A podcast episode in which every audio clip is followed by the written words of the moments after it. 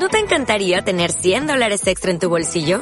Haz que un experto bilingüe de TurboTax declare tus impuestos para el 31 de marzo y obtén 100 dólares de vuelta al instante. Porque no importa cuáles hayan sido tus logros del año pasado, TurboTax hace que cuenten. Obtén 100 dólares de vuelta y tus impuestos con 100% de precisión. Solo con Intuit TurboTax. Debes declarar para el 31 de marzo. Crédito solo aplicable al costo de la presentación federal con TurboTax Full Service. Oferta sujeta a cambios o cancelación en cualquier momento. Hay tres cosas que son el diapasón de esta ciudad. Las campanas de la catedral, los seminaristas por la Alameda en el crepúsculo de tres en tres y el paseo por la calle mayor.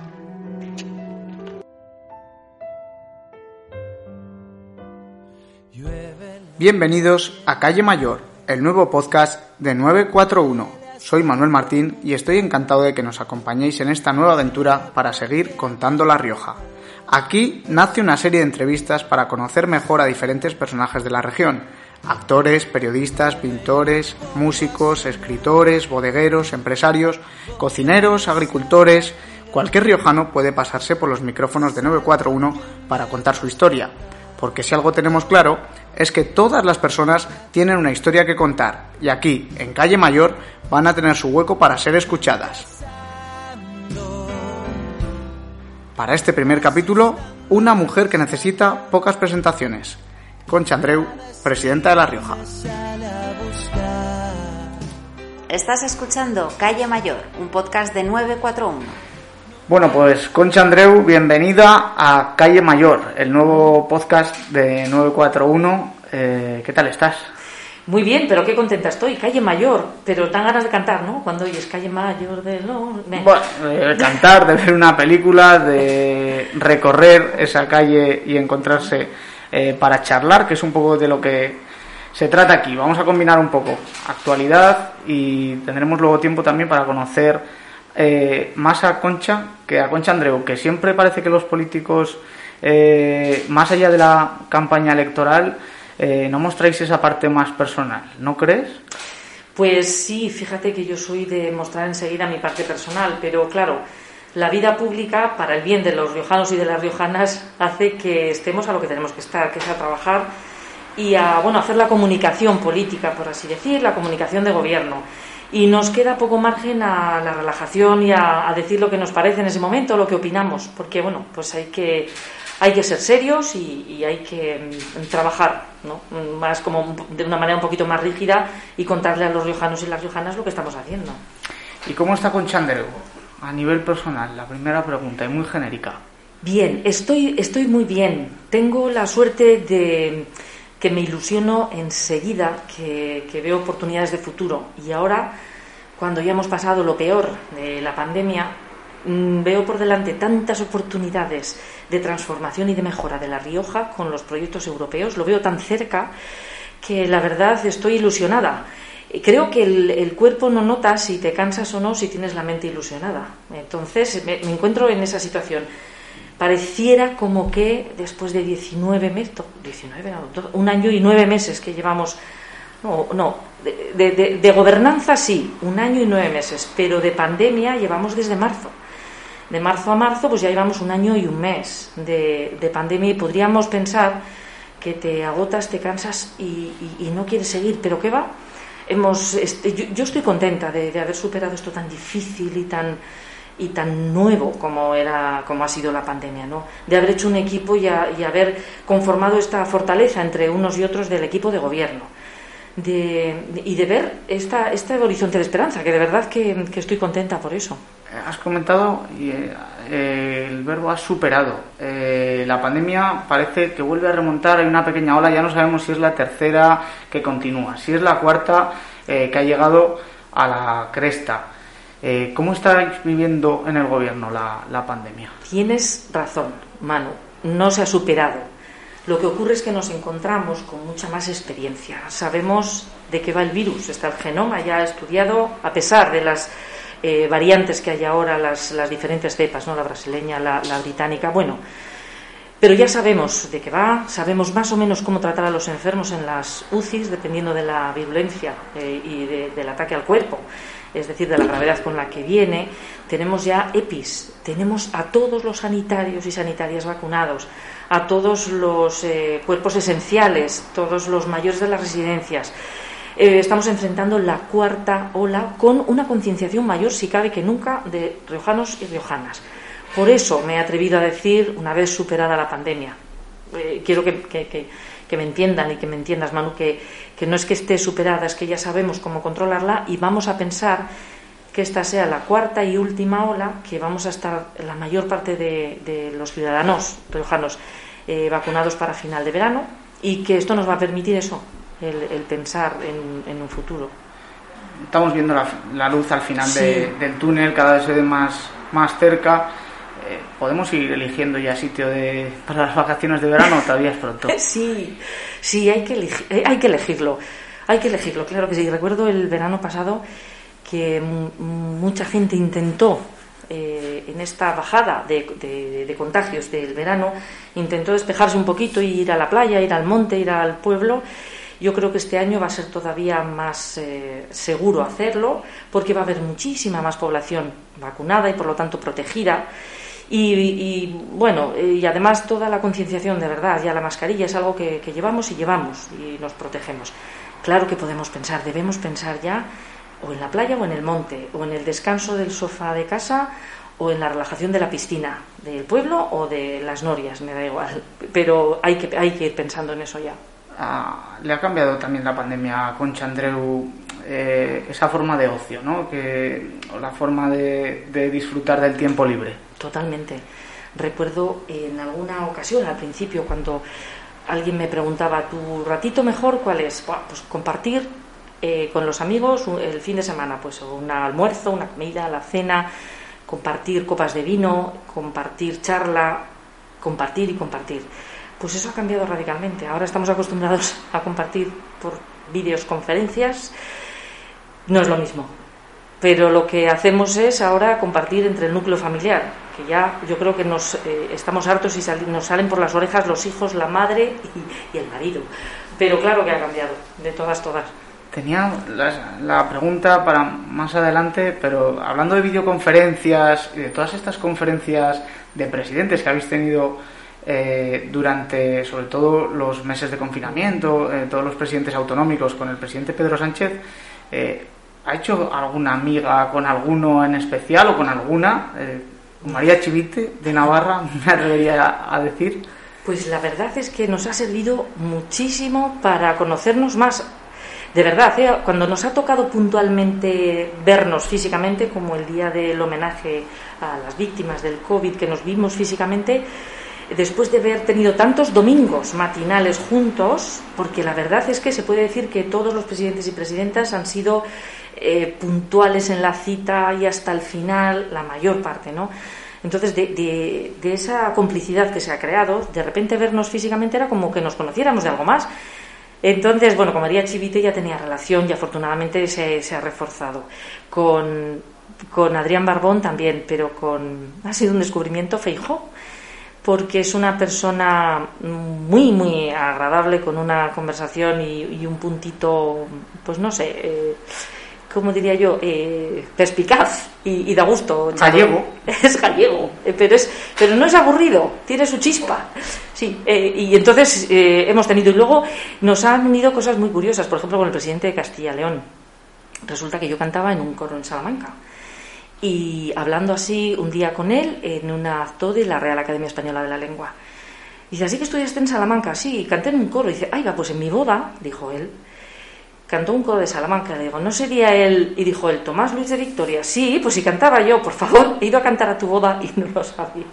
Bueno, cosas curiosas de estas que nos han llevado a, bueno, pues cada uno con nuestras dificultades y nuestras posiciones políticas, a tener más complicidad sin duda. No pretende este podcast, este Calle Mayor, eh, dar noticias de este calado, pero bueno, creo que acaba de ser un poco la primera, ¿no? Con Chandru cantando en la boda del presidente. Bueno, pero era, formaba parte de un coro, yo ni mucho menos era solista.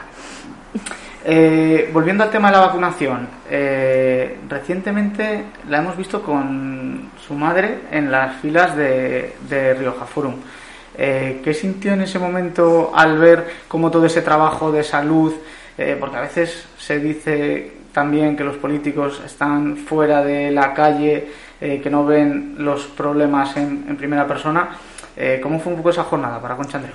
Fue absolutamente emocionante. Primero mi madre. Mi madre con los nervios una semana antes, dos días antes y por supuesto cogió vez a la peluquería. Fue a la peluquería, por supuesto con mascarilla y todo, para, para ir bien peinada a la vacuna.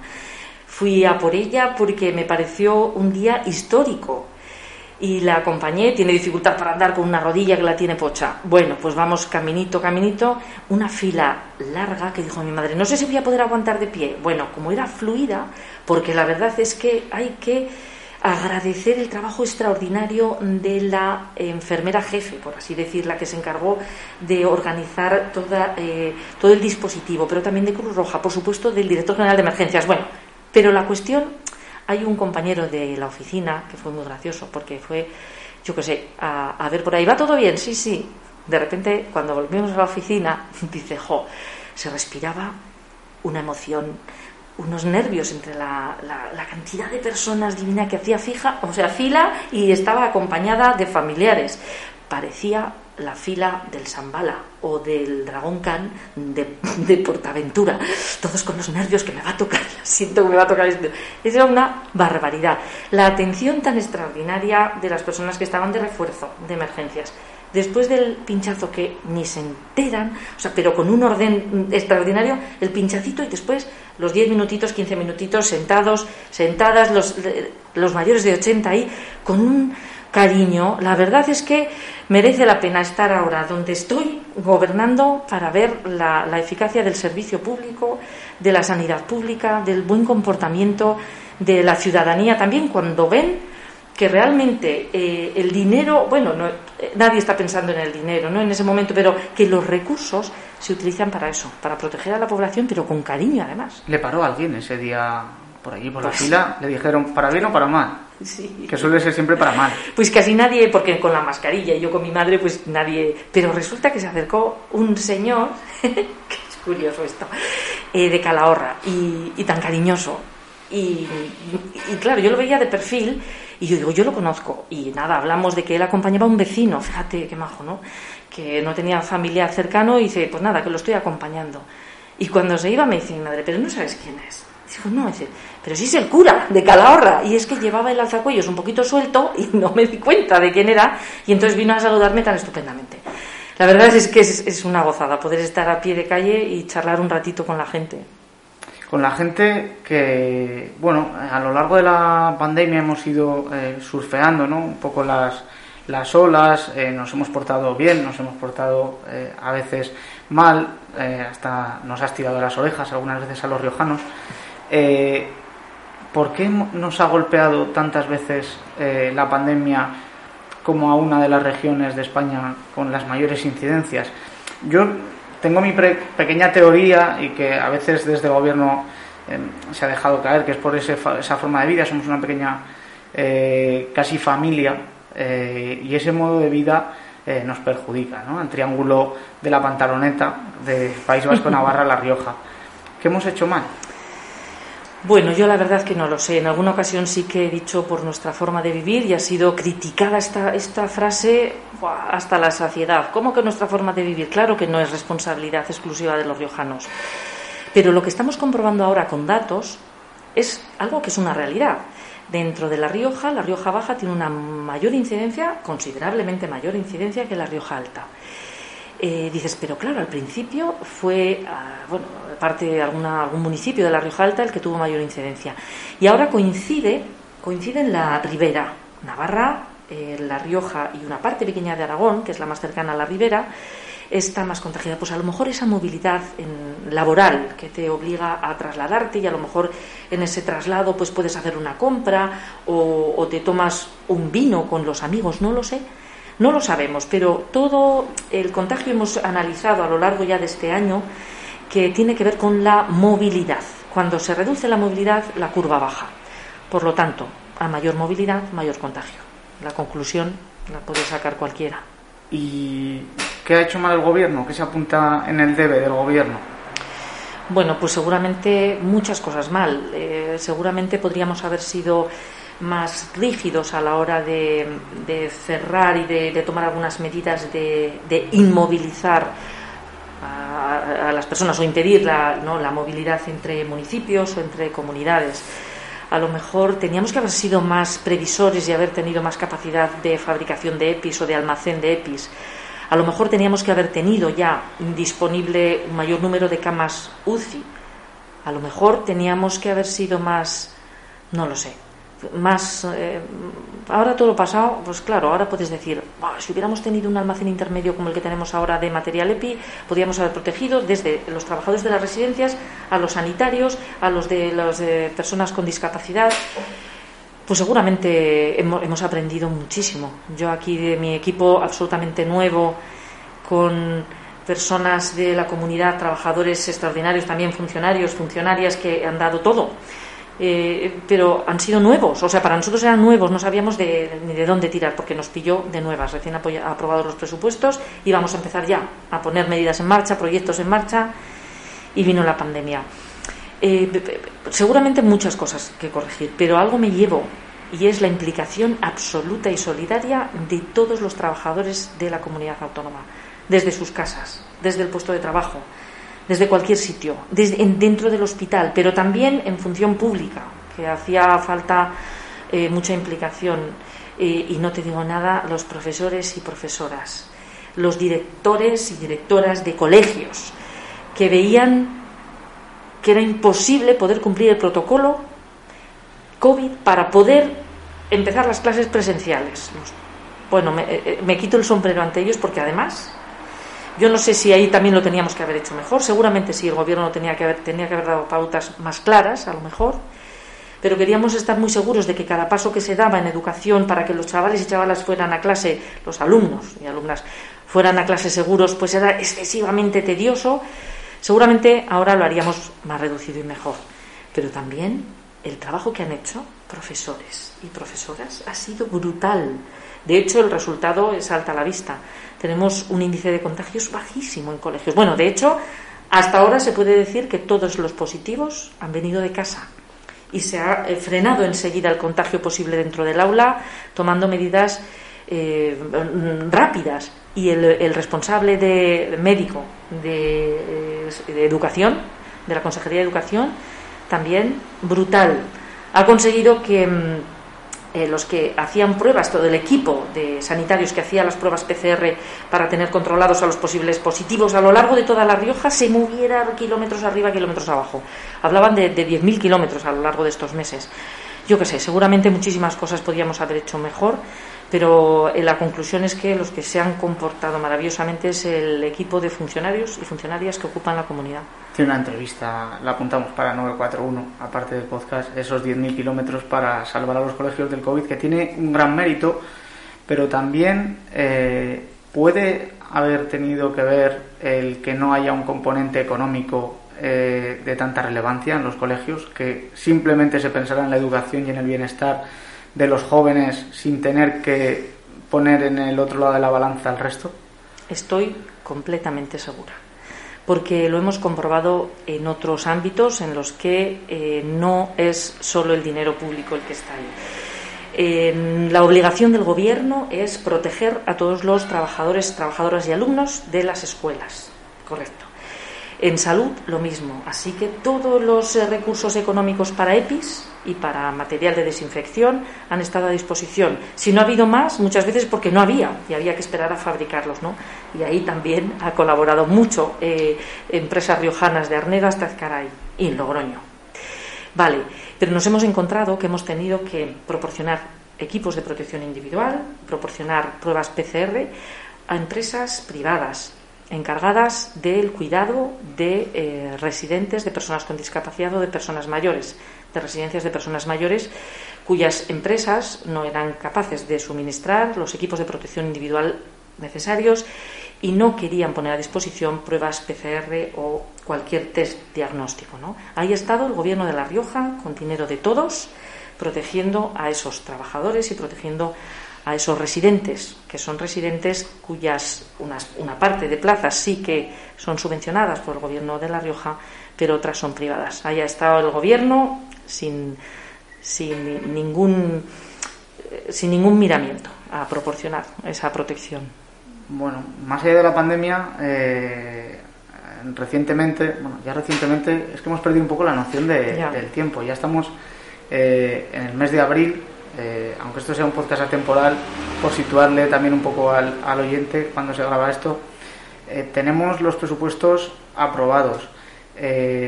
¿Cuál es el horizonte para por lo menos este 2021 y echando la vista hacia más adelante lo que resta de legislatura? El horizonte es claro, se trata de aprovechar eh, la aprobación de los presupuestos para llevar a cabo todas las medidas que tenemos que llevar a cabo y que formaban parte de nuestro programa de gobierno y máxime nuestro acuerdo a tres de gobernabilidad. Esas medidas de refuerzo de los servicios públicos por encima de todo, pero también medidas puntuales que en este presupuesto ya están aprobados como enmiendas también de, Izquierda Unida, partido que, apoya al Gobierno, y del propio acuerdo de Gobierno. ¿no? Entonces, el horizonte, ¿cuál es? El cumplir al máximo, todo lo, todo lo máximo que podamos, las eh, enmiendas aprobadas de presupuesto y el acuerdo de gobernanza. Pero lo que nos tiene que preparar es para poder poner en marcha los fondos que vengan de Europa para los proyectos europeos. ¿Qué, ¿Qué implican los proyectos europeos? No va a ser un dinero a fondo perdido para gastar, no. Estos fondos van a implicar una transformación obligada de La Rioja, del sistema de, de, producción, de la industria, de la agricultura, de la, de la movilidad en vehículos, de la digitalización, de la innovación, de la sostenibilidad de mirar hacia el reto demográfico, tenemos que pensar con nuestros presupuestos aprobados y lo que venga, lo, tenemos que trabajar muchísimo desde el Gobierno para que esos fondos europeos vengan a La Rioja, tenemos que trabajar para que lo que avanzaríamos en 15 años de transformación, hacerlo en máximo 6. Tenemos que hacer un esfuerzo extraordinario y ese es el objetivo. Cualquier cuestión que pongamos en marcha tiene que ser parte fundamental, pilar para la transformación de esta maravillosa tierra en la que vivimos. Y para eso tenemos cuatro proyectos. Principalmente cuatro proyectos, esos cuatro proyectos tractores, la enoregión, el Valle de la Lengua, el territorio digital y de servicios y la ciudad del envase y embalaje. ¿Y cuándo vamos a, poder saber un poco los riojanos? Porque todas estas eh, palabras grandilocuentes que, que, todos podemos compartir, incluso hasta eh, la oposición, eh, ¿Cuándo vamos a, poder eh, conocerlos un poquito más al detalle? ¿Con qué plazos eh, trabajan? Y yo entiendo perfectamente lo que has dicho, porque en ocasiones, cuando vuelvo de los ministerios, porque es una propuesta que tenemos el equipo, la delegación de proyectos europeos, el acudir cada 15 días a ver cómo va el estado de los proyectos europeos globales, para ver si estamos enfocando bien nuestra propuesta o hay que ajustarla y hablamos con los ministerios, con los secretarios de Estado. Eh, cuando vuelvo, digo, ¡jo, qué bien acogido ha sido el Valle de la Lengua! ¡Qué bien acogido por parte del Ebro Food Valley, nuestro eh, distrito, ciudad del envase y el embalaje! ¡Qué bien acogido el territorio digital por parte de Reto Demográfico! Y yo me pregunto en ese momento, cuando vuelvo y hago el resumen y nos sentamos, ¿qué le cuento a los riojanos y riojanas concreto? Como diría un alcalde muy cercano, Sí, sí, sí, sí, pero concretamente, ¿qué hay de lo mío? Concretamente, ¿qué millones me van a venir? Ahora todavía, pues todavía es que ni siquiera se ha concebido eh, eh, un PERTE completo como el que estamos oyendo del vehículo eléctrico y la fabricación de baterías. Es un proyecto al que se enganchará ahí muchísimas industrias, empresas, porque ya sabemos que esta parte de fondos europeos para los proyectos Next Generation va directamente a las empresas. Esto no va a ninguna administración pública ni intermediario público, va a las empresas. Pero lo que tenemos que hacer es animar a todas estas empresas a trabajar en este sentido, ¿no? Para captar los fondos. Entonces, ¿qué le cuentas a los riojanos? Pues yo les cuento que tenemos unos proyectos extraordinariamente bien acogidos por parte de los ministerios, desde el de Nadia Calviño, Pedro Duque, la ministra de Asuntos Exteriores, Arancha, mm, mm, eh, el, ministro de Agricultura, Planas, por supuesto el ministro de Cultura, que cada vez que vamos a Madrid quiere estar un ratito con nosotros para hablarnos, bueno, de muchos proyectos. Lo que pasa es que, claro, dices, ya, ya, pero concretamente has firmado algún convenio. Pues nadie todavía ha firmado ningún convenio para los proyectos, porque todavía, ahora acaba de, enviarlos ya. No sé si los ha enviado a fin, o los va a enviar a final de este mes el gobierno de España a Bruselas. Y ahí estarán dos meses donde eh, se valorarán, se reorganizarán y es en ese momento cuando los devuelve ya Bruselas, cuando ya podemos empezar a hablar de poder participar de alguno de los PERTE que se vayan a anunciar. O sea que esto es más complejo que complejo. Concha Andreu va a los ministerios a más o menos a pedir ¿no? y a concretar los, los proyectos. Por lo que he dejado, eh, o por lo que ha dejado entrever, el ministro de Cultura es el que persigue a Concha Andreu para hablar del Valle de la Lengua. Y antes preguntaba por las conferencias de presidentes, si había algún presidente que había sorprendido. ¿Tenemos ministro o ministra preferido? Ahora que no nos oyen. Tengo tantos, de verdad. ¿eh? Es que me ha tocado estar con la maravillosa Reyes Maroto, una persona muy, muy capaz, con una cabeza extraordinaria. Ha sido profesora, ha sido consultora, entonces conoce la realidad al 100%, conoce las industrias. Entonces ella es enseguida, de hecho, justo del día después de la publicación de aquel decreto, Real Decreto, del 12 de marzo, estuvimos en Madrid, estuvimos almorzando con ella y hablando del futuro y hablando de cómo podrían ese, esos fondos que iban a ir a, esas, eh, esos sectores, a esos CENAES, a esos códigos de industriales tan afectados por los PERTE, que valorara por los ERTE, no los por los PERTE, por los ERTE, por los expedientes de regulación temporal de empleo, que valorara también que en cada comunidad autónoma podría haber alguna, eh, bueno, alguna particularidad que sería bueno. Entonces, ella se quedó pensando y dijo, bueno, siempre hay una posibilidad de hacerlo. Claro, lógicamente cualquier movimiento cuesta. Bueno, pues ella es muy, muy receptiva. Nadia Calviño es fantástica porque va al grano y tiene una secretaria de Estado que es Carmen Artigas que es fabulosa, es eh, contundente, se trae los, los temas estudiados, nuestros proyectos se los ha visto y vamos al grano directamente, entonces es maravilloso. El ministro de Cultura es fabuloso porque tiene tanta cultura, es una gracia. Pero es verdad, es que es, es apasionante la, pasión que tiene por eh, eh, potenciar el mundo del libro. el otro día nos hablaba de que había conseguido que los tablaos flamencos, que también tienen su importancia cultural, fueran uno de los eh, eh, sectores ayudados porque eh, la mayor parte de los trabajadores habían ido a, los ERTE. Hay el ministro de Agricultura tiene una experiencia extraordinaria y cuando te pones a hablar con él tiene toda la PAC en la cabeza, pero también tiene todas las novedades, conoce perfectamente el mundo del vino. Pues es que yo no me... Bueno, y Pedro Duque, el otro día coincidí con él en la Real Academia Española de la Lengua y es tan cercano, y yo pensaba que se había olvidado de una cosa, que es secreta, que le había pedido, que se acercó a mi lado a decir, eh, lo he intentado, pero de momento por el camino que he ido no lo he conseguido, pero vamos a intentarlo por otra parte. Esa complicidad es de personas que están trabajando por facilitarle la vida a los gobernantes, al igual que yo intento hacer cuando me vienen los alcaldes de los pueblos y alcaldesas y me dicen, oye, ¿podríamos hacer esto de otra forma? Bueno, pues... Será aterrizar el rover de Marte en el Espolón a su regreso. no, tiene que ser algo que transforme La Rioja. Eso al fin y al cabo es espectáculo. Eh, hablábamos del ministro de Agricultura, de Luis Planas, del, también de la enorregión, de ese eh, proyecto eh, convertir a, La Rioja en referencia mundial del vino. ¿Cómo lo conseguimos o en qué estado está? Porque como enóloga, como amante del vino, es la parcela quizás que de más cerca le toca como profesional. Eh, ¿Qué podemos hacer o qué se está haciendo eh, en La Rioja para convertirnos en, una región? Porque es otra palabra que escuchamos muchas veces en, los discursos y también volviendo a ese alcalde de qué hay de lo mío, eh, ¿qué es una, una enorregión? ¿Qué queremos hacer para ser una enorregión? Voy a empezar por una cosa que me parece importante y que la, resumo rápido. Cuando todo comenzó, es decir, cuando los proyectos europeos, los proyectos Next Generation, es decir, para la próxima generación, es decir, avanzar en la evolución, pensábamos todos que diseñábamos un proyecto, íbamos a concurrencia competitiva con el resto de proyectos españoles y europeos y nos daban un dinero para ese proyecto. Esto no es así. Esto no es así en ningún caso.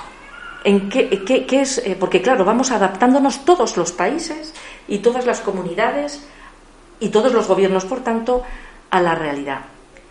¿En qué consisten estas ayudas? Tienen que ser transversales para todo el país.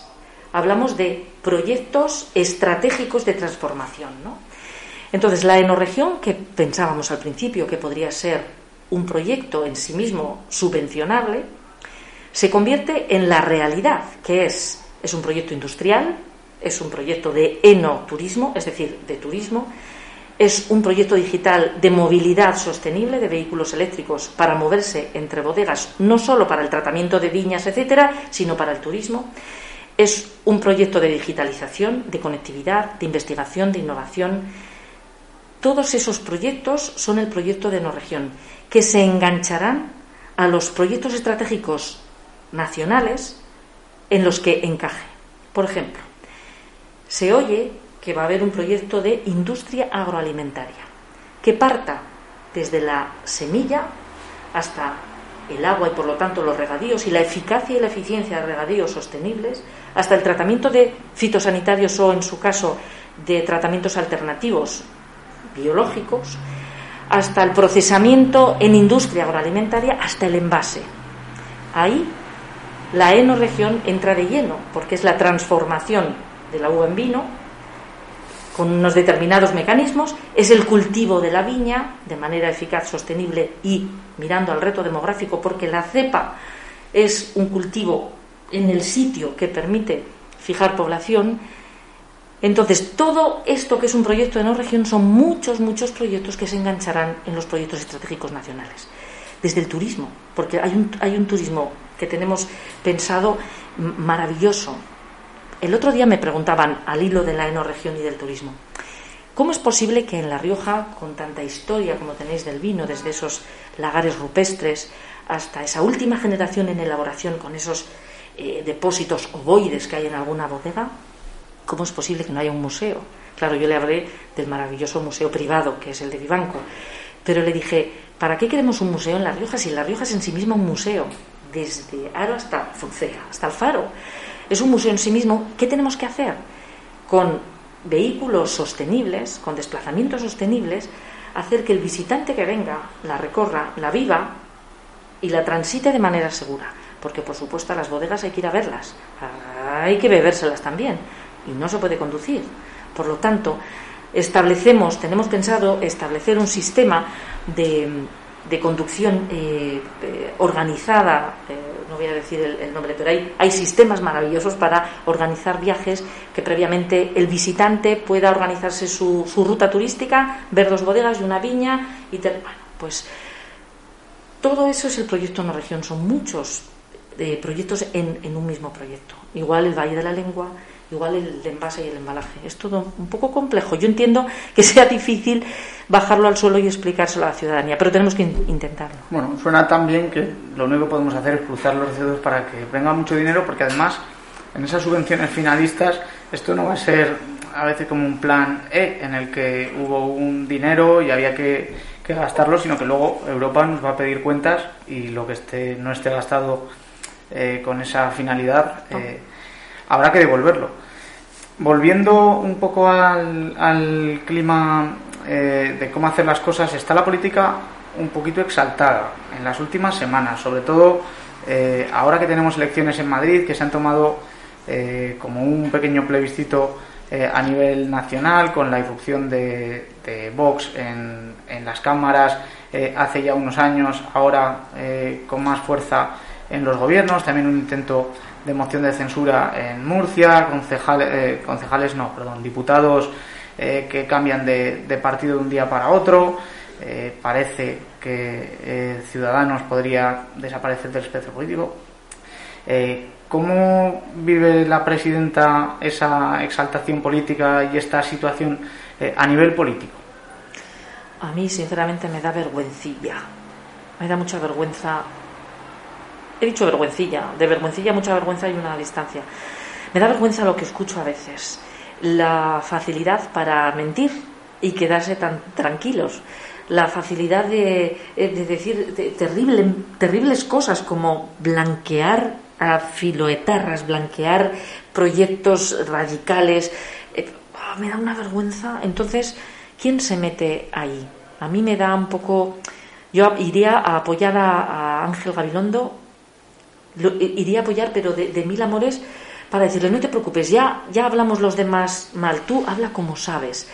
Transmite esa necesidad de, que tienes de, reformar y de reformar la vida pública, de los servicios públicos, de esa sabiduría que tienes en cuanto al futuro de la educación, de la sanidad, de los servicios sociales, pero no te bajes al barro. Lo que pasa es que ahora parece ser que si no te bajas al barro, parece que eres el débil. Entonces este a mí no me gusta nada este ambiente, no me gusta nada, nada, porque es tan fácil mentir ya, pues si ante una mentira solo te cabe hacer otra más gorda y entonces ya, ¿a dónde vamos? Claro, porque ¿cómo salimos de ese bucle en el que los ciudadanos estamos pidiendo a los políticos responsabilidad, pero a los políticos responsables no les damos el voto mayoritario? Claro, así mismo. ¿Cómo salimos de ese bucle? Tienes toda la razón, toda la razón. ¿Cómo salimos? Yo creo que, que claro, esto, pero ahora ya no nos da tiempo, esa educación, esa educación de base en la que se cree una se sea crítico desde, desde pequeño y se sepa valorar eh, las personas que están diciendo verdades que te pueden gustar más o menos, pero que te están defendiendo una forma de hacer, un futuro, un proyecto. ¿Cómo se sale de ahí? Yo sinceramente diría, aunque pierdas las elecciones, sé tú mismo. Lo que pasa es que se pierden y ya no puedes poner en marcha tu programa. Yo estoy viendo una cosa que eh, nunca me cupo en la cabeza, pero ocurrió y es que ganara las elecciones Trump y que nadie fuera capaz de organizar una moción de censura para la semana de gobernar quitarlo. Dices, ya, pero bueno, la gente es libre. Y así es, la democracia es lo que tiene, tiene esa virtud. Pero ¿cómo es posible que una persona tan tendenciosa, iba a decir pendenciera, pero eso ya no, tan tendenciosa, tan poco realista, tampoco, em, eh, que tampoco estaba en contacto con las realidades fíjate en Estados Unidos con las millones de realidades diferentes que hay, ganar las elecciones. Pues estoy viendo algo parecido con eh, la candidata del Partido Popular. La estoy viendo así. ¿Cómo es posible que, se, que, haga noticia de aquí en Madrid se pueden tomar cervezas después de, de trabajar? Pero por el amor de Dios, si en toda España se pueden tomar tranquilamente cervezas en una terraza o en un parque, respetando las medidas de seguridad, te puedes tomar una cerveza o un agua y descansar después de trabajar y, esas cosas, no sé. No sé cómo se sale de ese bucle, pero yo eh, le diría al candidato, al extraordinario Gabilondo, sigue siendo como tú eres, no te metas en el fango y adelante.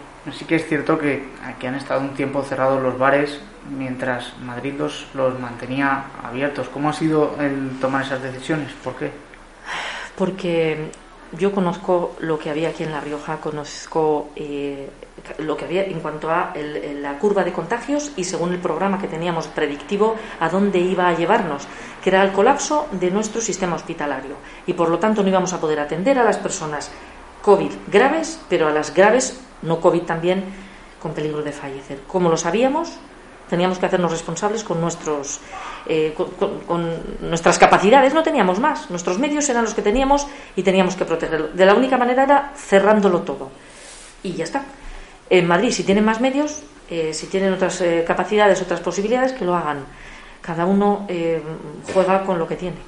Concha Andreu es una de las afortunadas que ha visto los, los, gráficos predictivos del doctor Lafuente, gerente del SER, y se los deja ver Sí, por supuesto. estuve un día con él y, me los enseñó muy rápido, muy rápido, muy rápido para que no me enterara de nada.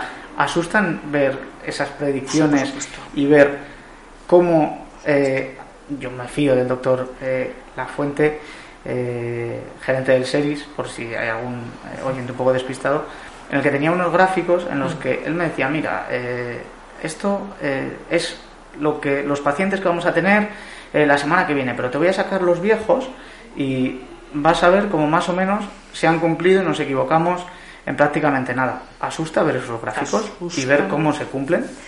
Asusta cuando la tercera hora la veíamos que no era nada un pico, no, no, que era un muro, era una pared vertical la subida de contagios, asustaba de una manera que era o tomábamos una determinación absolutamente radical de cierre en la medida en la que podíamos, o no íbamos a poder asimilar tantas personas eh, hospitalizadas cuyo 10% iba a pasar a UCI y cuyo 1% iba a fallecer.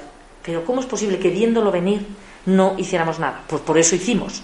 Por eso me vi en la obligación de decir, no puede ser. Y por eso la curva bajó tan radicalmente, porque con la colaboración ciudadana y el, el aguante que están teniendo los riojanos y riojanas ante las medidas que tenemos que imponer desde el Gobierno para frenar los contagios, bajó de manera radical, pero asustaba de una manera que lo veíamos y decíamos, pero no podemos permitirnos esto. Y ahí tuvimos que, ejercer la fuerza, por así decir.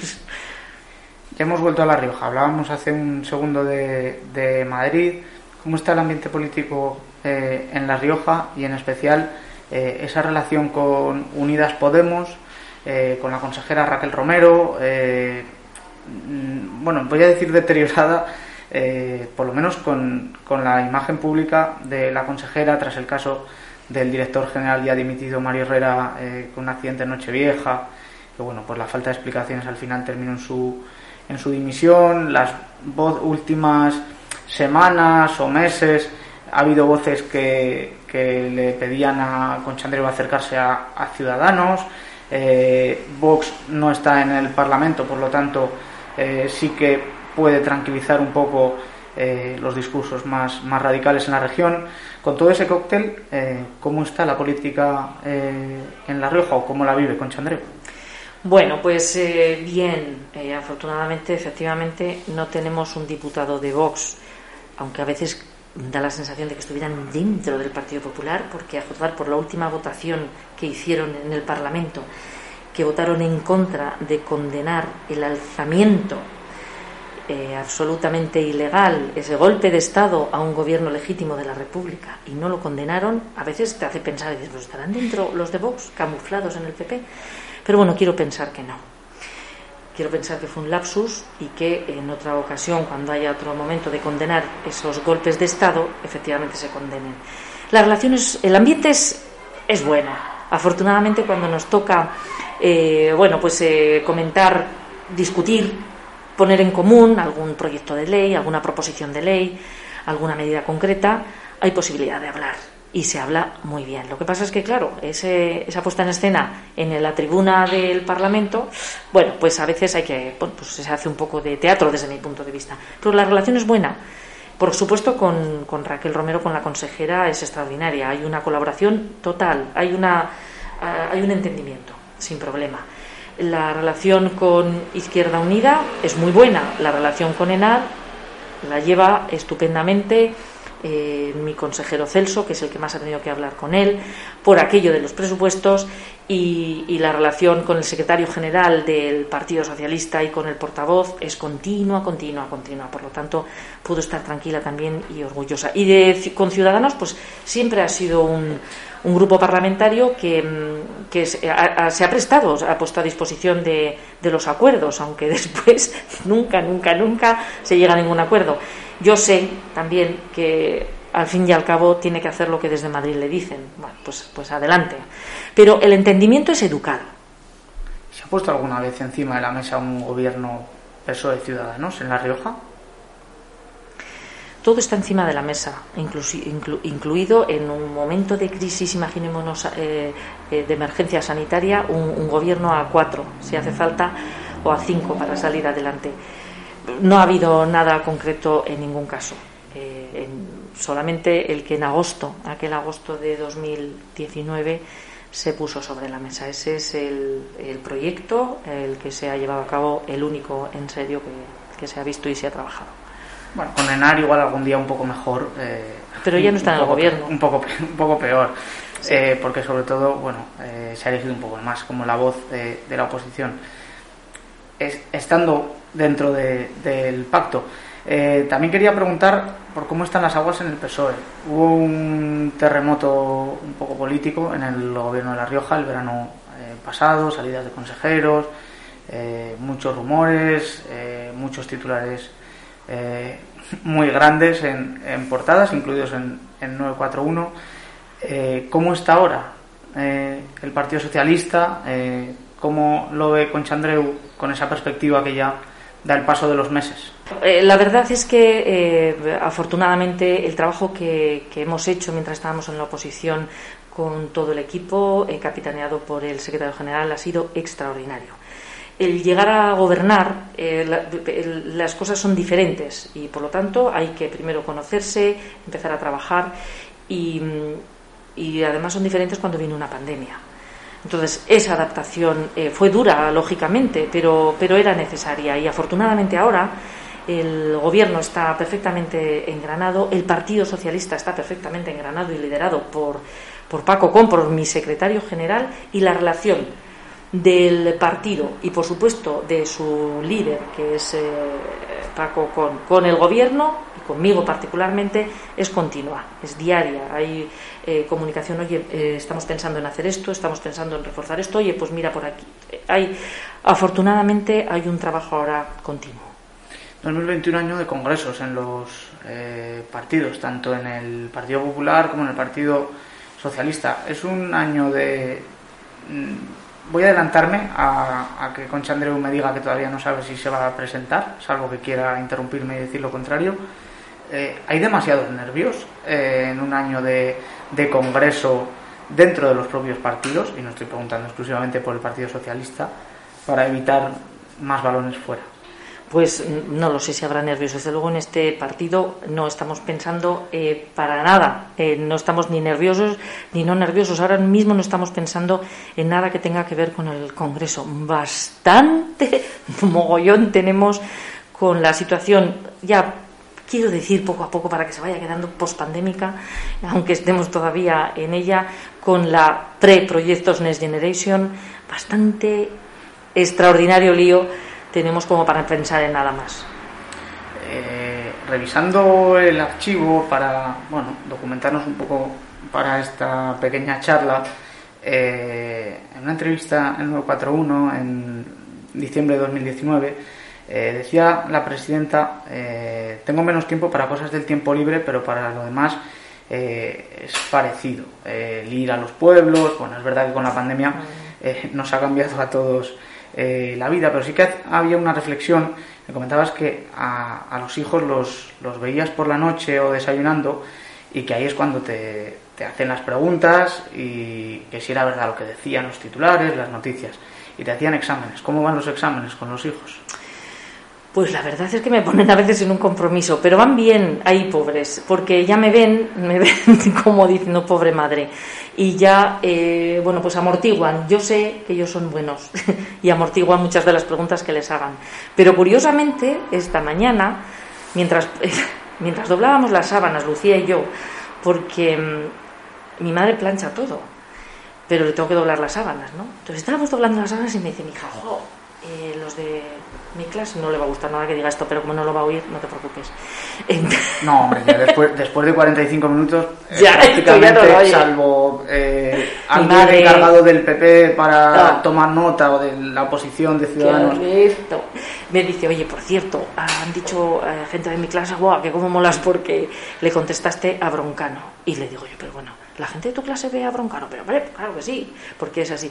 Entonces, em, es, perdona que te corte, Concha, es la primera vez que las hijas de una periodista de 941 comentan una noticia de 941. Te digo. la respuesta a Broncano en la resistencia. Pues eso. Quizás nos faltan canales para llegar al público joven o saber dónde está el público joven pues y lo que les interesa a los jóvenes. Yo no querría otra cosa. No querría otra cosa que estar delante de chavales y chavalas de 17, 18, 19 o de menos, si hace falta 20, 21, 22, estar delante y decirles, o sea, y, hablar con ellos y estar pendientes y a veces es imposible tener ya su, su perspicacia y su, su, humor, ¿no? Pero estar pendientes de ellos y explicar. Porque es que además yo me encuentro muy cómoda ahí. Ellos no, seguramente les dará vergüenza oírme a mí, pero yo estoy muy a gusto. Y, y esto me comentaba mi hija, pues ya ves. Mm, ¿Se ha encontrado oposición política en casa? Que era otra de las eh, preguntas que, que hacíamos en esa entrevista de 2019. No, nada. Tengo a todos de mi lado, de mi parte. En casa, en casa, ¿eh? No en el edificio ni en el bloque donde vivo. Eso es otra cosa. Eh, ¿Ha cambiado eh, con Chandreu, con la pandemia y con el gobernar? No sé, eso lo, no sé, yo no me noto, pero seguramente sí, no lo sé, me lo tendrían que decir. Eh, todavía no me he encontrado a... bueno, sí, lo antes tenías más tiempo, bien, eso sí, pero personalmente yo creo que no, porque mm, en mi vida en general, eh, cuando he encontrado una situación difícil, pues me pongo y estoy más tensa, pero cuando ya vas viendo otra cosa, pasas a otra cuestión y te vuelves a ilusionar. Entonces yo recuerdo momentos de crisis de venir la uva tocada, a la tocada quiero decir, con botritis, a la bodega y volverte loca para poder elaborar un buen vino esa añada. No tiene nada que ver una pandemia con esto, nada. Pero ante situaciones difíciles, ¿qué hay que hacer? Pues apretar los puños, buscar equipo y adelante. Entonces yo creo que sigo igual. Y en esa apretar los puños, adelante por la última eh, parte de este bloque más o menos de actualidad y de repaso, eh, ¿qué decisión es la que más horas de sueño le ha robado en estos dos años de, gobernar? casi dos años. Pues las remodelaciones de mi gobierno. Esas me han quitado muchas horas de sueño. En los, los temas propios, ¿no? Los que tocan... Mm a lo personal es lo más difícil, sobre todo eh, supongo porque cuando se decidió cerrar eh, La Rioja eh, venía impuesto por el gobierno de España y luego ya teníamos un, libro de estilo. ¿Le ha afectado en lo personal eso, esas decisiones? No, no, no, hay momentos en los que, pero son afectan lógicamente porque tienen que afectar, porque son muy muy importantes y son definitivas para el, posterior desarrollo del gobierno. Claro que, que, afectan momentáneamente, pero después vuelves otra vez a la, normalidad, a la, vida y, a seguir. Entonces yo creo que eso no se engancha, no te, eh, no es algo que te mm, mute genéticamente el comportamiento y ya lo cambies para siempre, no. Eh, llevamos 50 minutos charlando. Eh, Esto no lo va a escuchar nadie hasta el final, ¿no? Seguramente te sorprendas. Si decimos ahora una barbaridad, ah, bueno, claro. es lo que tarda en hacerse viral y en que, además, como está eh, Broncano ahora mismo sobrevolando a la presidenta de La Rioja, es mejor no salirse del texto, por lo menos esperar un tiempo. la habíamos preparado más breve, pero, pero es verdad que, que no estaba todos los días eh, la presidenta disponible por esa falta de tiempo, así que vamos a aprovechar.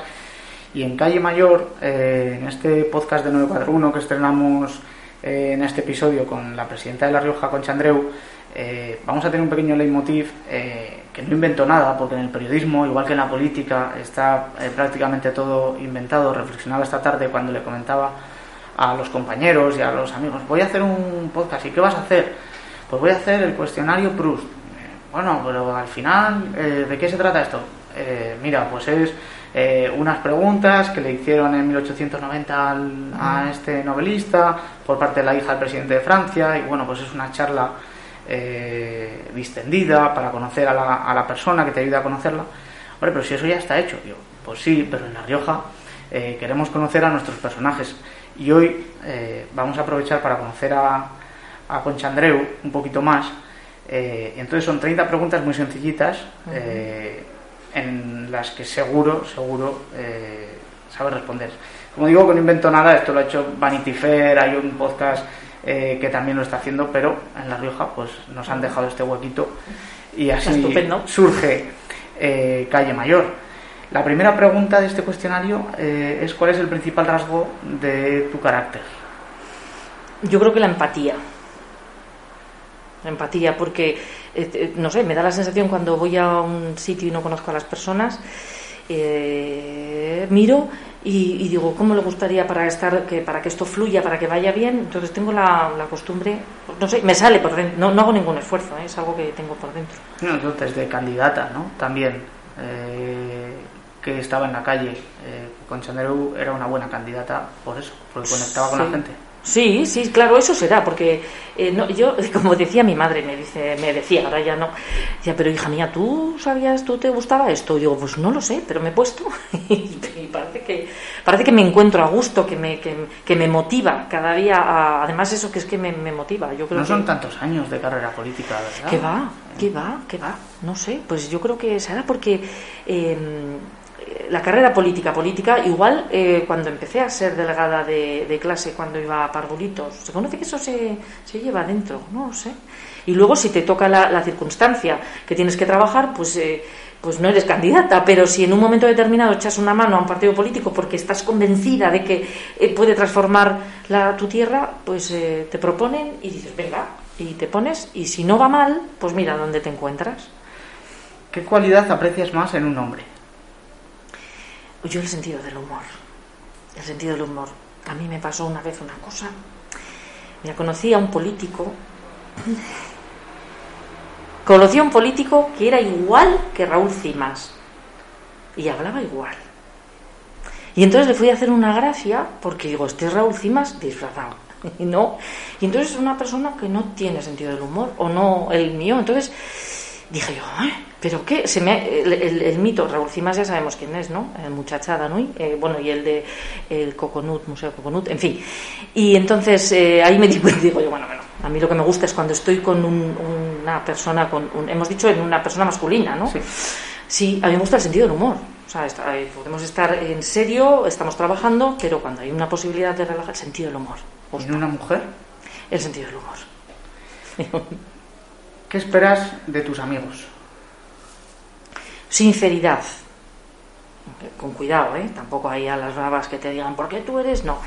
Pero espero sinceridad. El cariño lo doy, por supuesto, y la sinceridad. ¿Cuál es el principal defecto de, de Concha Andreu? Buah, pues es que tengo varios, ¿verdad?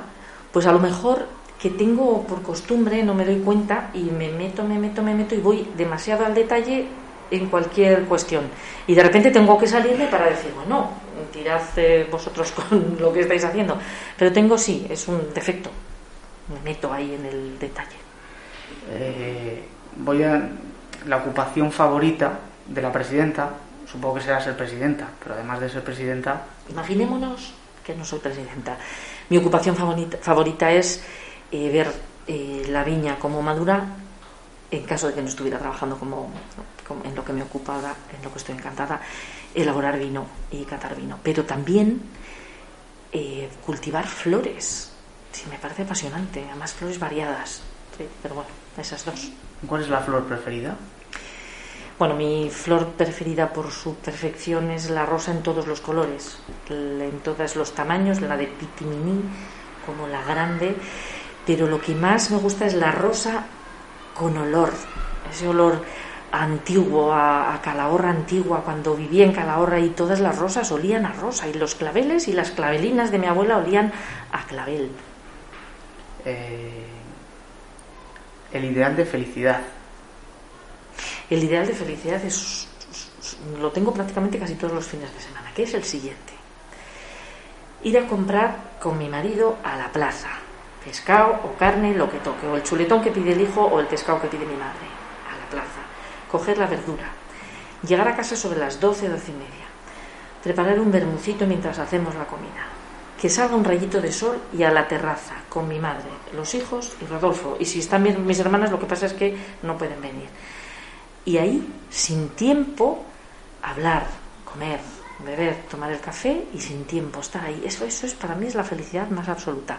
Claro, el vermut tiene que estar bien preparado y para eso mi marido es maravilloso porque hace unas mezclas que qué vale el troika de Zcaray de vermú y después el vino en esas copitas que guardamos para tomar ese vino bueno y ya bueno, si el pescado es el que venden en la pescadería de aquí de la, de la esquina de la plaza o la carne es la curada del otro, bueno, en fin, maravilloso. ¿Hay flores en la terraza de Andreu? Hay flores sin parar, de todos tipos. Hay tulipanes, hay, ha habido eh, jacintos, hay narcisos, hay unos mini narcisos que encima tienen una puntillita preciosa. Hay loniceras, eh, que es la madre selva, hay eh, rosas, hay claveles grandes y claveles pequeños, hay geranios, hay jazmines, hay un montón. Es, eso es peque- son pequeñas, ¿eh? pero las terrazas, pero los meto ahí todas. Y de la felicidad a la tristeza, eh, ¿cuál sería la, la mayor tristeza de que podría ocurrir a Concha Andreu? La mayor tristeza es siempre ver sufrir a los míos, a los amigos o a los, o a los familiares. Eso es. Eh, esta- ¿Qué te gustaría ser? Presidenta de La Rioja y ser la mejor presidenta del mundo. Del mundo de La Rioja, tampoco me voy a pasar. Para los riojanos y riojanas, la mejor. Bueno, empezamos en La Rioja y luego Bueno, nunca se sabe. Correcto. Eh, ¿En qué país desearías vivir? Uy, en España. Venga, excluimos España. Ah, excluyendo España. Vaya. Pues de los que conozca, claro, que los haya vivido. Pues podría vivir en México, en Panamá, en México. Podría vivir en México. ¿En qué punta de México? Pues igual en la parte de Colima. Eh, ¿Cuál es el color favorito de la presidenta? Pues el rojo. El blanco también me gusta mucho. El verde, el amarillo también. La bandera de La Rioja Ah. consideras que es bonita. El rojo, blanco, verde y amarillo, a pesar de todos. Pero hemos empezado por el rojo, el blanco, eh, la flor, la rosa, nos falta el puño, que al final Bueno. No nos salimos, ¿no? De, No, que va, del círculo del PSOE. No me digas a mí que la rosa no es bonita en sí misma. Sí, yo regalé eh, flores rosas de adolescente. Sí. De hecho, me parece una flor. Sí, sería mi preferida también. Efectivamente. Eh, en este cuestionario hay una pregunta que a mí es la más curiosa que me resulta porque la considero la más complicada o no. Eh, ¿Cuál es eh, tu pájaro preferido? Mi pájaro. El pájaro. Yo lo cambiaría por animal, Pero escucha, por abrir pero- un poco el abanico. Pero bueno, mira, el pájaro. El pájaro, pues eh, te puedes in- imaginar un buitre, pero claro, dices, ¿dónde vas? Un águila. No, el águila no. Oye, y el pájaro cantor. El, el pájaro, mira, hay un pájaro en mi casa que a mi madre le molesta mucho y le da unas voces y yo digo, pero mamá, te despiertas y está cantando y dice, ya, pero canta vasto. Yo diría, el pájaro que te canta por las mañanas, yo qué sé, el que sea. Dijo, si es muy vasto, no, pero el pájaro que canta por las mañanas, ¿crees que hay vida al otro lado de la tuya? Eh, el autor favorito en prosa. Bueno, tengo varios. Yo tengo poco tiempo para leer, pero de mi experiencia lectora, a mí hay una que me encantó, que ya ha fallecido, que es Stella Gibbons, que me, me- me chifla porque es una inglesa y tiene un humor, una flema. De españolas, pues me gusta mucho Dolores Redondo porque es muy amable de leer, o Julia Navarro. Eh, Gabriel García Márquez también me gustó mucho, pero en los dos últimos libros que me he leído ha sido un descubrimiento. Y es Manuel Javois. Me he leído Mala Herba el último y el anterior Miss Marte. Y con Mala Herba dije yo, por favor, si me está describiendo mi, mi época de instituto, de... Dijo, bueno, me, me ha encantado. Me ha sorprendido porque no me imaginaba que un periodista tuviera tiempo para escribir bien, pero claro, eso se nace también. No, lo que pasa es que Manuel Javois también tiene más tiempo libre ahora que está en, en el país, pero coincido. En, Manuel Javois, también gallego, va a tener predilección por los gallegos, eh, Andreu, Feijó, Manuel Javois, eh, y además eh, ese mala herba con esa relación que tienen eh, los dos niños, Por favor. que es totalmente recomendable eh, para ver eh, esas diferentes formas también de, de sentir y de, y de la inocencia. esa naturalidad de vida. Pero es. buah, me, me ha sorprendido de una manera. ah, Me he bebido el libro en dos noches, así que he dormido un poco menos. Pero la verdad es que me lo recomendó un compañero de, de la oficina y ha sido buah, un descubrimiento. Mi Marte lo tengo pendiente. En esta semana de, Ah, del libro eh, será el siguiente. Y en cuanto a poesía, Bueno, yo poesía he leído poca, pero claro, la que he leído es la de. A mí me gusta mucho Federico García Lorca. Me- ¿Por qué? Porque cuando la lees te lo imaginas, te imaginas lo que vivió y cómo fue y lo rompedor, y entonces, claro, es- eh, un héroe de ficción. Bueno, iba a decir, pero eso es de, dices de ficción. Bueno, pues Wonder Woman, qué vida. Wonder Woman es la que salva a todos los superhéroes de Marvel. La siguiente, pero bueno, la eso es la heroína. Ah, Había. pues fíjate, superhéroe, pero o héroe. Se puede decir héroe sin ser super. ¿Sabes? Sí, Que claro, claro. La personalidad de ficción que me encanta es la de Gladiador. Gladiador es para mí como la esencia del luchador estupendo, buena persona y encima de la época romana, que a mí me, me fascina esa época. El músico favorito, porque heroína ya hemos dicho que es Wonder Woman. Sí. El músico, bueno, el músico para mí, eh, el de los todos los tiempos, es Paco de Lucía. Para mí es, es, es algo eh, que no se puede comparar con nada. Esa virtuosidad, cuando vino aquí, que eh, se presentó en el Rioja Forum como que empezaba una nueva gira, que fue la última que, que vi yo aquí, ¡buah! fue ya como el triunfo de, de la vida. Paco de Lucía. Es una de las aficiones un poco escondidas de Concha Andreu, el flamenco. Mm, escondida, no, bueno. No Eh, conocida para el sí, soy súper flamenquera, me, me encanta desde los orígenes de cuando aquí. Oye, y es verdad, ¿eh? en Logroño hemos de decir que el teatro bretón ha sabido poner al flamenco eh, en, lo más exquisito de los festivales de flamenco de toda España, yo diría de todo el mundo. Y así lo reconocen los propios artistas cuando vienen. Desde cuando íbamos al patio de columnas y podíamos echar un, un vinito, una cervecita, un brandy. Y había gente que fumaba, los que fumaban. O, yo incluso he sido capaz de fumarme un puro mientras escuchaba flamenco. ¿Cómo han cambiado los tiempos de todas maneras? ¿eh? Pobres cantaores y cantaoras. Cuando todos fumábamos ahí y ese ambiente tan bonito que había, bueno, pues ahora sentaditos en las butacas del bretón, separados de la pareja con la que vas, del otro vecino, pero oyendo y viendo ese flamenco, a mí me, me- me apasiona, sí. ¿Se fue un puro después de ganar las elecciones? No, yo creo que bebí mm, espumoso, espumoso en todas sus vertientes, el rosado, blanco, en fin. ¿Cómo se celebra ganar unas elecciones? Bueno, pues se celebra, ¿qué cosa es? Tú estás, venga ahí, yo creo que disfrutamos más en el proceso de trabajar todo lo posible, en el ver la votación, no sé qué, cuando ya has ganado dices, bueno, va, ahora a ver, ahora qué hacemos. De, de verdad, ¿eh? mi comprobación fue, joder, ha ganado y ahora qué. Pues ahora lo que tenemos que hacer es hacerlo muy bien. Venga, pues entonces, ¿qué equipo? Entonces, sí, porque lo celebras porque te vienen a celebrarte, la familia, los amigos, los compañeros, por supuesto, y seguimos celebrando. Pero ya estás en otra, ¿eh? O sea, eh, yo creo que lo bonito es disfrutar, lo bonito, a mí lo que me sale es, todo el camino es el disfrute. Llegas, ganas, un momento, pero es un segundo. Inmediatamente después ya estás a otra. ¿No estás nervioso por el trabajo que te viene? Sí, yo creo que sí. Y la ese- ¿y ahora qué? Pues venga, a por ello. Entonces, claro, la celebración se acabó. Eh, bueno, vamos ya casi terminando. El nombre favorito de Concha Andreu. Mami, eh, me encanta. Mami. Ese, yo a mi madre digo, mami, ma- ma- ma- no sé, me gusta mucho. Hubiera apostado por Fabio. Ah, no, bueno, nombres, eh, mira, Fabio. Fabio me encanta y por eso se lo puse a mi hijo. Y a mi hija le queríamos poner, Rodolfo y yo, mi marido y yo, Mencía. Pero claro, Mencía es precioso, pero claro, es una variedad de uva. Y entonces decíamos, a ver si aquí en La Rioja van a empezar a tomarle el pelo y se quedó en Lucía. Pero era Mencía. Son dos nombres que nos apasionan, sí. Eh, como gran desconocido de la uva, la mencía es una uva riojana. No. O sea, no. La- aquí en La Rioja somos así de exquisitos y tenemos variedades permitidas y el resto son prohibidas. Entonces, así somos de especiales y deberíamos seguir siendo especiales. No necesariamente por prohibir, ni mucho menos, sino por ser un poquito diferentes. La mencía puede estar en Aragón perfectamente y, es, y tiene muchas particularidades, sí. ¿Qué hábito ajeno no soportas? La mentira. La mentira no me gusta. Como hábito, además. Como hábito. Como algo porque- recurrente.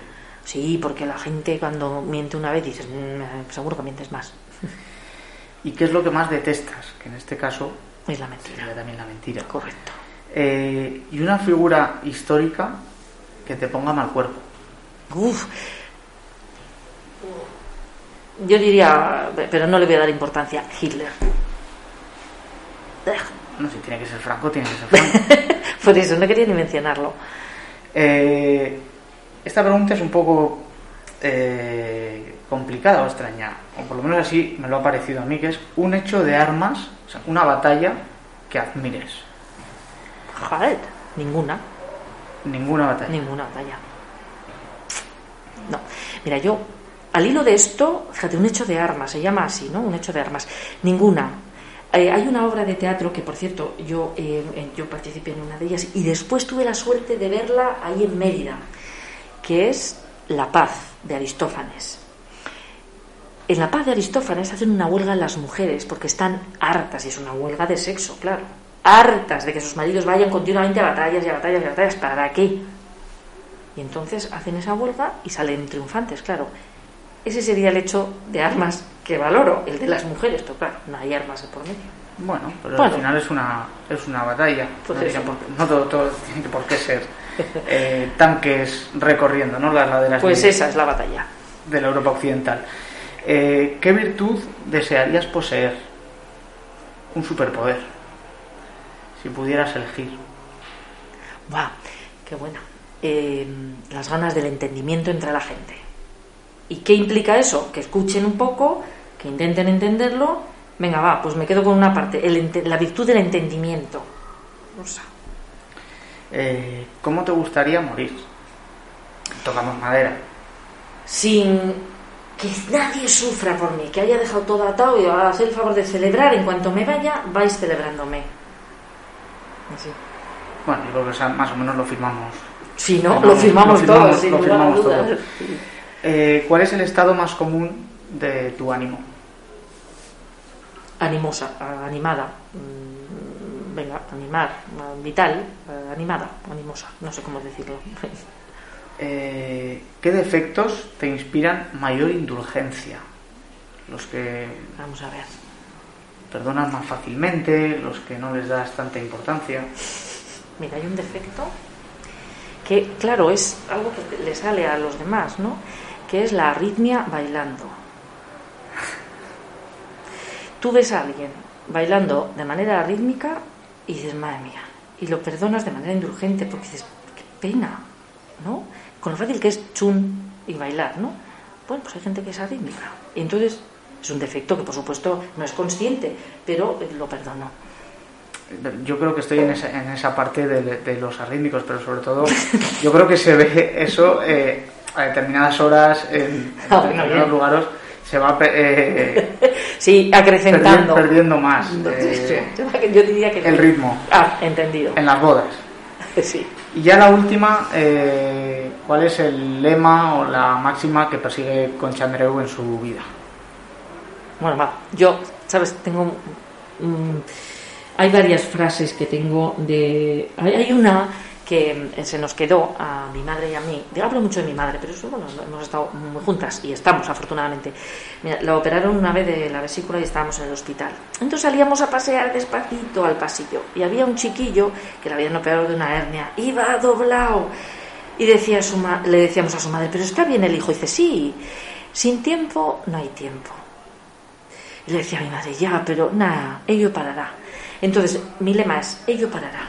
Vamos, vamos avanzando, va, y ello parará. Pero hay que trabajar, hay que avanzar, hay que avanzar. Y ello parará, y al final para. Bien o mal, pero para. Entonces, ello parará, venga, vamos. Porque sin tiempo no hay tiempo. Bueno, pues con esta reflexión yo creo que nos, nos quedamos, además nos sirve también para este tipo de, de pandemia. Eh, muchas gracias, Presidenta, eh, muchas gracias, Concha, eh, porque hemos conocido hoy esas, esas dos eh, mismas pers- eh, personalidades que se juntan también eh, en una misma y todas forman Concha Andreu en este estreno de, de Calle Mayor en 941. Muchísimas gracias a ti, Manu, y, y por darme la, la oportunidad de estrenar esto. Estoy sumamente orgullosa. Muchas gracias. Bueno, esperemos que haya alguien que haya llegado hasta el- la hora 11 minutos y medio. Hola. Así que eh, el que llegue, que nos lo diga, pero no vale eh, haber pasado Hacer puente. hacer- haber pasado toda la hora y media. Muchas gracias. Gracias a ti.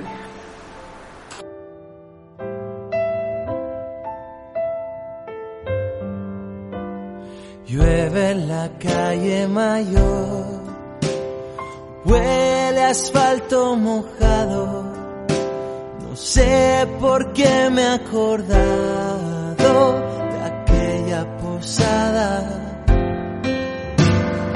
Llueve y me pongo a soñar. Tu boca me sabe a cigarro. Es algo que me gusta tanto, aunque te haga gracia. Mientras ando asustando a los gatos, cada esquina me sale a buscar. No me canso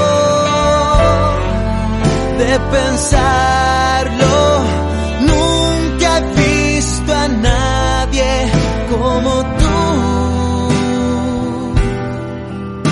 Inundar mis noches de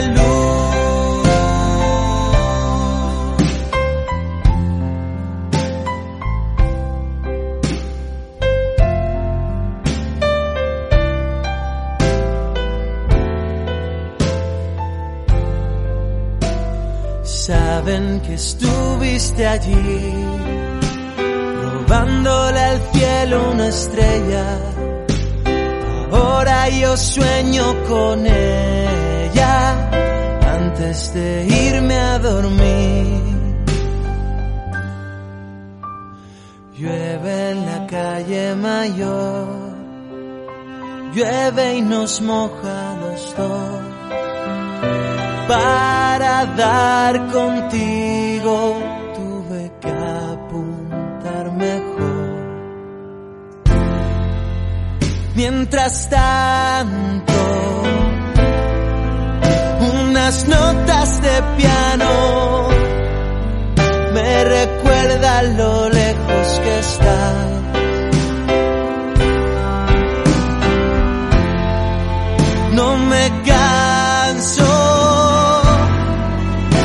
De